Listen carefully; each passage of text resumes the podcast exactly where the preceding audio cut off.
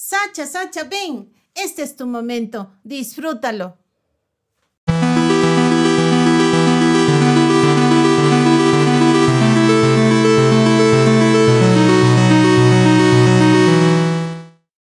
¿Cansado de gastar minutos y minutos intentando encender tu parrilla? ¿La leña destinada para tu fogata no enciende? Te recomendamos usar Rapifuego, un módulo de madera para encendido rápido y seguro de carbón y leña. Disfruta de tu familia y amigos, ya que del fuego se encarga Rapifuego.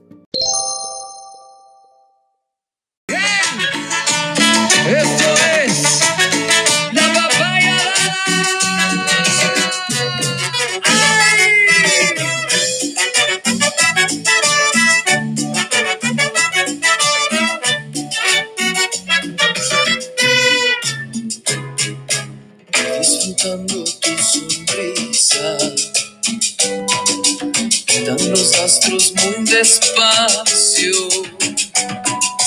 muy despacio pero sin prisa. solo a tu lado. Les doy la bienvenida a esta cápsula de tiempo. Me siento dichoso al poder intercambiar pensamientos en este camino junto a mi compañero del día de hoy. Mientras llegamos a nuestro destino, espero disfruten de este caminar de palabras. ¿Quién es Carlos Valdivieso? Carlos Valdivieso es eh, normal, es un quiteño eh, normal que, bueno, siempre tuvo el sueño de ser músico y hoy por hoy eh, lo cumplió. Ahora es un tipo de 37 años, pues, que está formando una familia y que sigue con sus proyectos musicales, lógicamente, que es básicamente lo que me da la vida y también ha sido lo que me ha dado de comer. Em, he tenido la dicha y la oportunidad de, trabajar en, muy buenos proyectos, eh, proyectos que he formado yo, eh, proyectos que me han invitado y estoy muy, muy, muy contento en realidad porque han sido proyectos que me han permitido desarrollarme en el ámbito musical y, dentro de mi carrera ha sido muy cosa y ahora eso ha servido para que también eh, eh, tengan un peso significativo. Eh, básicamente el Carlitos Valdivieso es un quiteño que nació en 1983 y se quedó con el corazón en Manabí, que fue donde pasé también eh, mucho tiempo de mi vida, mucho tiempo de mi infancia, de mi adolescencia y entonces básicamente me considero un híbrido entre un quiteño y un manaba. Interesante. ¿Desde los cuántos años eh, cantas a la vida? Eh, bueno, yo canto desde que tengo 10 años exactamente. A los 10 años mi madre me regaló su, su guitarra y con esta guitarra yo cuando estaba en la escuela, pues eh, se abrió un taller de guitarra, básicamente donde se iba a presentar, eh, cada alumno iba a preparar, digamos, un, por así decirlo, un número, y a mí me tocó preparar una canción mm, que se iba a presentar en la, en la kermés del colegio, ¿no? Y en esa kermés fue básicamente la primera presentación que yo tuve solo, em, ante todo el alumnado, obviamente, padres de familias, invitados, docentes, y nada, pues mi primera canción fue Perfidia con estos cuatro acordes empecé a coger los cancioneros de mi madre y empecé a cantar. Mujer, si puedes tú con Dios hablar, pregúntale si yo alguna vez te he dejado de adorar. Así empecé poco a poco, pues ya en el colegio tuve la oportunidad de unos amigos, eh, bueno, con mi mejor amigo siempre tuvimos el sueño de formar una banda. A los 17 años más o menos ya empezamos a, a palpar, eh, digamos, de este este proceso y este trabajo de ensamblar, de reunir a la gente que se necesita para conformar una banda, ¿no? Necesitas tener obviamente alguien que toque el bajo, alguien que toque la guitarra, alguien que cante, alguien que toque la batería. Entonces empezamos a reunir, digamos, a las personas que estaban dentro de nuestro círculo social para poder eh, hacerlo y así fue como lo hicimos con mi mejor amigo en realidad logramos hacer nuestra primera banda que se llamaba Barulla. Con esta banda empezamos eh, de, de, estudiar música eh, todo fue empírico en realidad. Yo aprendí a cantar viéndole a mi madre, cantando en las reuniones de la familia. Por el lado de, mi padre también eh, se reunían la familia y también cantaban. Cantábamos con mis primos, cantaba mi abuela, cantaban mis tíos. Y yo creo que toda esa, toda esa influencia directa que yo tenía fue lo que básicamente como fue en mí este, este amor al, a, la música, a, poder... Y luego ya, claro, cuando ya formamos la, empezó a generar otras sensaciones en mí, porque ya tenías que dar un, concierto, tenías que animar al público, tenías que... Lo que pasa, ¿no? Cuando, cuando eres músico y te subes a una tarima, o sea, tienes que generar estas sensaciones, generar estas emociones, que básicamente es lo que hacemos los artistas hoy por hoy. Y nada, aquí estoy, sigo en esa, en esa búsqueda, sigo en la, en la búsqueda de, de encontrar mi propio sonido, de encontrar mi propio proyecto. Entonces, mm, ha sido muy, ha sido muy, muy, muy dura esta carrera, pero también llena de, de buenos sabores y buenas experiencias. Eh, como te digo, eh, he tenido la oportunidad de, de, trabajar en unos proyectos muy importantes y eso hace que, eso hace que en realidad eh, haya sido muy, muy satisfactorio eh, eh, todo el, el, curso de esta, de toda esta, de todo este movimiento para mí, ¿no? Que ha sido en realidad buscar mi sueño y lograrlo, en realidad lograrlo, poder ejecutar y poder ser reconocido como un cantante ahora es en realidad algo que no, no, tiene, no tiene precio, no tiene en realidad nada. Es, es, es, muy satisfactorio para mí poder estar ahorita en este punto y poder decir yo vivo de la música, porque no todos los músicos en este país han tenido esa, esa oportunidad, ¿no? Ah, yo conozco músicos que en realidad les toca tener otro oficio, les toca hacer otra cosa para poder vivir, para poder sobrevivir. En mi caso también, también yo pasé por eso, también a mí también me tocó trabajar en otras cosas, eh, haciendo de todo, ¿no? A mí en esta vida me ha tocado desde vender ollas hasta hasta, no sé, pues cocinar en un restaurante, ser mesero, vender ropa. Me ha tocado hacer de todo en realidad en esta vida. Y la verdad es que no me arrepiento porque mm, he salido solo. Básicamente eh, eh, yo me crié con mis abuelos y mis abuelos, eh, ellos lo, que, lo que pudieron darme fue en realidad el estudio, el colegio, nada. Después a mí me tocó ver por mí mismo, o sea, si yo necesitaba un par de zapatos, me tocaba trabajar para comprarme un par de zapatos. y yo quería salir, me tocaba conseguirme pues e, ese dinero para poder salir y pasar con mis amigos.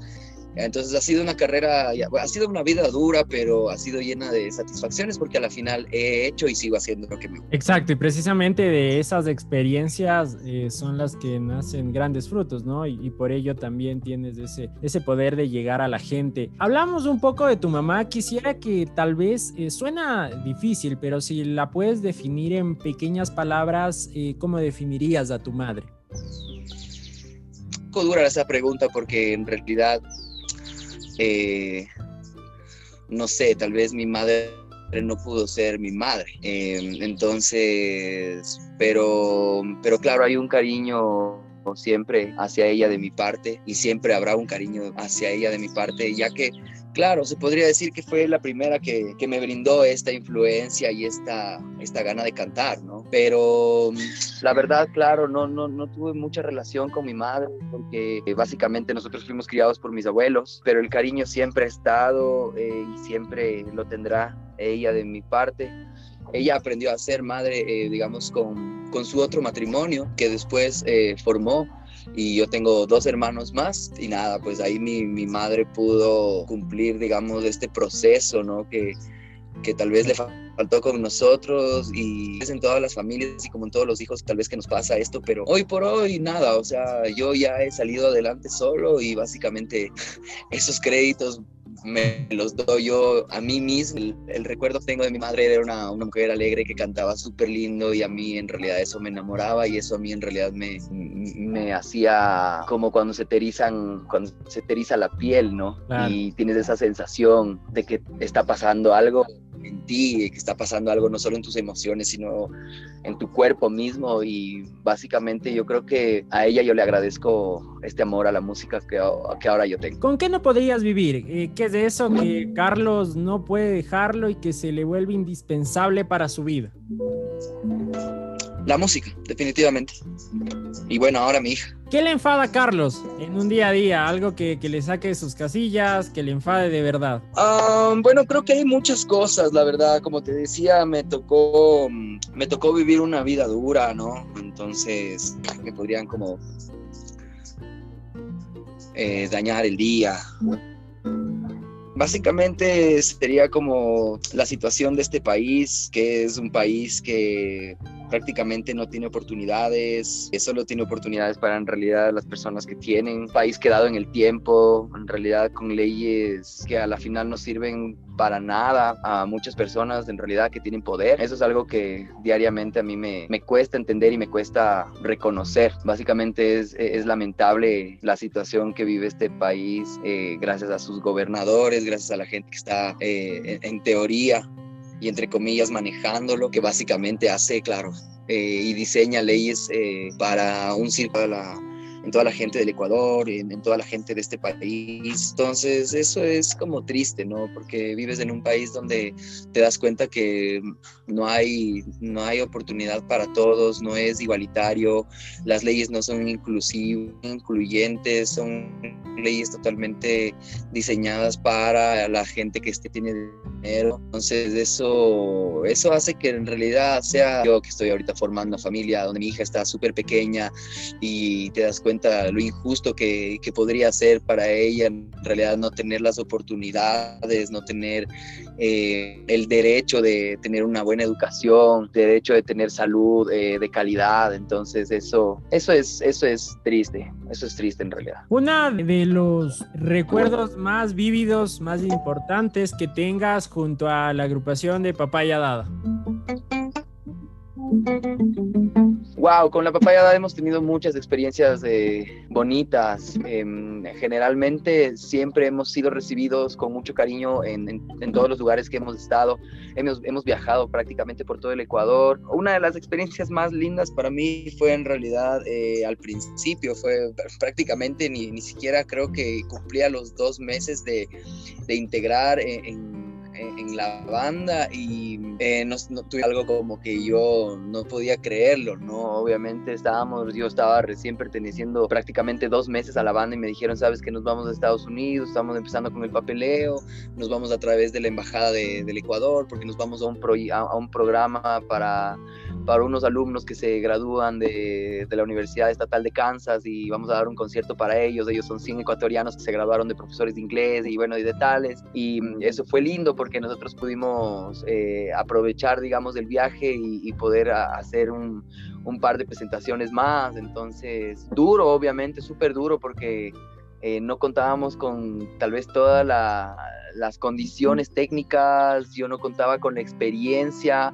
pero fue algo muy, muy bonito para mí porque me tocó como, eh, me tocó y nada, pues ir a, ir a romperla, porque yo sabía que no tenía mucho tiempo en la banda y yo recién estaba también empapándome todo lo que era el concepto de papá y realidad y obviamente tener que ir a representar en los Estados Unidos donde habían compatriotas nuestros que estaban muy, muy contentos de que nosotros nos vayamos a presentar. Era obviamente más, más comprometedor. Es, eso fue una de las experiencias más lindas que, he tenido en realidad. Y de ahí todos los conciertos que hemos tenido con la Papaya Dada han sido en realidad después, de, solo fue solo, solo fue después de ese concierto en Estados Unidos, solo fue como yo ya simplemente me, me, empapé completamente del proyecto y nada, cada vez simplemente le seguía metiendo más corazón y más corazón como a todos los proyectos en los que he pertenecido y eso fue también algo muy satisfactorio para mí y de los cuales hizo que en poco tiempo yo ya, está, yo ya esté, eh, digamos, como saboreando todo lo que tenía que saborear para poder hacer un buen performance, obviamente, dentro del proyecto y así fue como eh, en cada concierto yo recibí el cariño de la gente, no, no solo yo, sino también mis compañeros, obviamente, pero te hablo de, desde mi perspectiva, ¿no?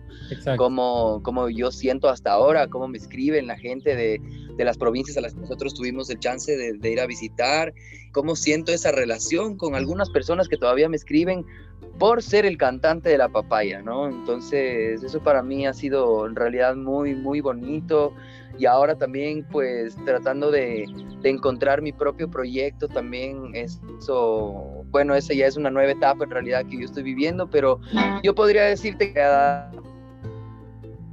así como el proyecto tú hoy es que he hecho. Y bueno, yo, yo, te diría que en realidad todas las experiencias, todas las experiencias con papá y Adad han sido muy satisfactorias, ¿no? Ya te digo, la que más me ha gustado a mí fue en realidad la posibilidad de al segundo mes ir a visitar Estados Unidos. No es que cumplí el sueño americano, porque para mí no es un sueño estar en Estados Unidos, pero claro, te das cuenta de, del progreso, ¿no? Que tiene los Estados Unidos, te das cuenta del desarrollo y eso es algo, eso es algo súper bacán, eso es algo súper bacán en realidad. Eh, así que eso, eso fue la, para mí la mejor experiencia. De ahí todos los conciertos con Papaya han sido muy, muy, muy bonitos para mí. Sin duda alguna, todos tenemos esos momentos de bajón, ¿no? ¿Cómo haces para salir de esos momentos en los que tal vez se te derrumban las ganas de seguir adelante y dices, ¿y ahora qué hacemos? Eh, ¿Cuál es tu motor principal para echarle ganas? Este sueño de seguir trabajando en, lo que es lo mío, que es la música. Eh, obviamente si yo me derrumbo, se derrumban muchas cosas alrededor, se derrumba también parte de de las energías que yo necesito para poder seguir trabajando en este sueño. Y lógicamente yo he tenido terapias también con, con, una amiga mía que ella es psicóloga y también me ha dado una mano, ¿no? Y para mí es súper, súper bueno y también súper lindo decir que no tengo ningún, ninguna vergüenza y no tengo ningún reparo, como te digo, en decirlo. Me parece que cada persona debería tener el derecho de atender la salud mental, que hoy por hoy y sobre todo en este país, como te decía, es necesario. Entonces, nada, pues también hago terapias, las cuales me ayudan a, aterrizar muchas cosas, me ayudan a, canalizar eh, muchas cuestiones que a veces uno tiene que trabajar y no sabe cómo, cómo trabajar, ¿no? Eh, patrones que a veces uno tiene por, por, por la construcción social que, que, uno ha tenido también, esas cuestiones también se van trabajando con, con, con mi, con mi terapista y es, es, es algo súper bonito porque no solo ella, sino también la familia que ahora es mía, eh, con mi compañera también eh, hemos hecho un trabajo de justamente ir trabajando, ir rompiendo patrones que cada uno tiene, como te decía, por esta construcción social que tenemos que es muy mal, en realidad vivimos en una, en una sociedad muy machista, donde te ven en realidad muchas falencias de los seres humanos. Y como hombre te digo me siento muy avergonzado también por, por las cosas que he dicho, pensado y, y he hecho, obviamente y hoy por hoy eh, estoy en un, en un camino de trabajar eso, de ir mejorando muchos aspectos de mi vida como, como persona, eh, de ir rompiendo muchos patrones que tengo, como por ejemplo como hombre, y pensando en, en, en, la crianza de mi hija también, ir trabajando esas cosas, ¿no? Porque obviamente no nos han enseñado, no nos han enseñado, entonces eh, es un trabajo muy personal que se hace y a mí me gustaría que obviamente toda la gente tenga este, esta conciencia, sobre todo esta conciencia de, de cuidar esos aspectos psicológicos, de cuidar esos aspectos que también son sociales, que tú, tú, le devuelves a la sociedad como... Y nada, no, no, no digo que es fácil, obviamente es algo súper difícil porque, claro, los tenemos muy arraigados en nuestra conciencia, en nuestro cuerpo, en nuestro físico, en nuestro, en nuestro espíritu.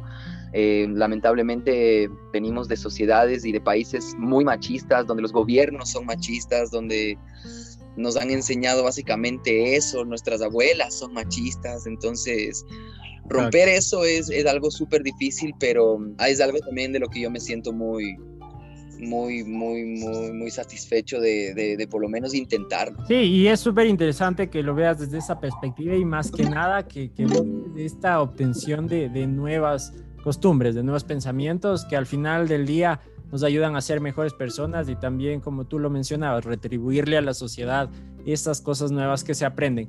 La canción que más te guste cantar en la papaya dada. Creo que la canción que más me gusta cantar en la papaya es la guacamaya. Voy disfrutando tu sonrisa, cantan los astros muy despacio Voy despacio pero sin prisa. No, esa no es la guacamaya, ese es el aguacero. ¿Cómo es la guacamaya? Ah, ya.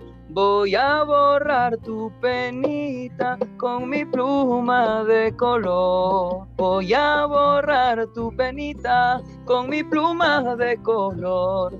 Viene aquí mi guacamaya con la magia de su amor. Y te digo por qué, porque esta canción yo la escuché en realidad, esta canción es de, de un taita, de un amigo nuestro, en realidad es un, eh, es un señor que, que, que, viene de la cultura chachi, eh, al norte del país. Eh, básicamente mm, los chachis provienen del río Cayapas, hacia adentro, hacia prácticamente la, región de, esta reserva ecológica Cotacachi, Cayapas, ¿no? Eh, es como en el centro del país, metiéndote por el río, por el río, por el río Cayapas, justamente desde, desde Borbón, desde Esmeraldas, ingresas en lancha a, unas ciudades indígenas, que bueno, ahora están obviamente mezcladas con, con comunidades afro también, entonces ya es ya es una mezcla que hay de ahí. Eh, el, el, el, el Vladi, Vladi Sandoval es, es, es, un, es, una, es un hombre que pertenece a, la cultura chachi, que es un indígena, gracias. Y, y él, él ofrece ceremonias de sanación, eh, donde obviamente se, se alzan rezos, eh, hay toma de medicina, de, de, limpieza de chakras y un montón de cosas más, ¿no? Que, que conllevan este tipo de, de ceremonias. De, y yo una vez tuve la oportunidad de, de, estar en una de sus ceremonias y, y, escuché esta canción. Escuché la, la, guacamaya cantada por él. Y entonces, eh, después cuando entré a, a, la agrupación de la Papaya Dada, me eh, coincidió que Esteban Portugal, que es el director, también eh, había sido conocido de, de, de Vladi Sandoval, ¿no? Entonces, a él también le había gustado mucho esta canción y le había hecho un arreglo le había ya hecho un arreglo. Entonces, después, a lo largo del tiempo, pues nosotros pudimos hacer también pedir una ceremonia y Esteban pidió una ceremonia y le pedimos permiso obviamente a los espíritus, le pedimos permiso al gran misterio, al universo, para que podamos tocar esta canción con el arreglo de Esteban Portugal.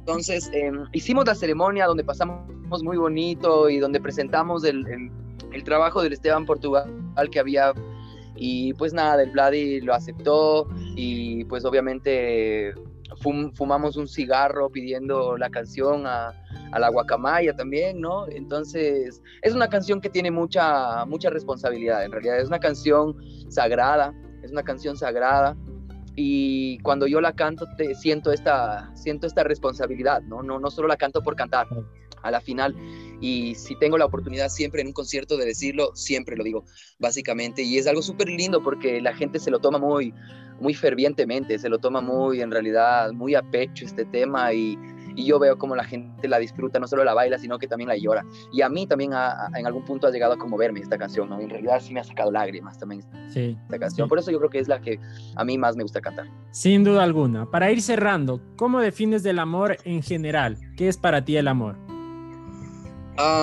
Bueno, es un sentimiento, ¿no? Es un, poco, es, es, un poco amplia la pregunta porque el amor es un sentimiento em, y, que se, que se lo representa en, en, en, muchos, en muchos accionares. O sea, cuando yo canto, por ejemplo, siento, siento amor. Cuando yo estoy con, con mi pareja, siento amor. Cuando estoy con, con, con, mi hija ahora que está creciendo, siento amor. Cuando estoy con Martina, que es mi mascota, siento amor. Me dedico un poco al huerto, a las plantas, entonces también siento mucho amor por, por la tierra. Eh, es, es, es, muy amplia la pregunta, pero para mí amor es un sentimiento.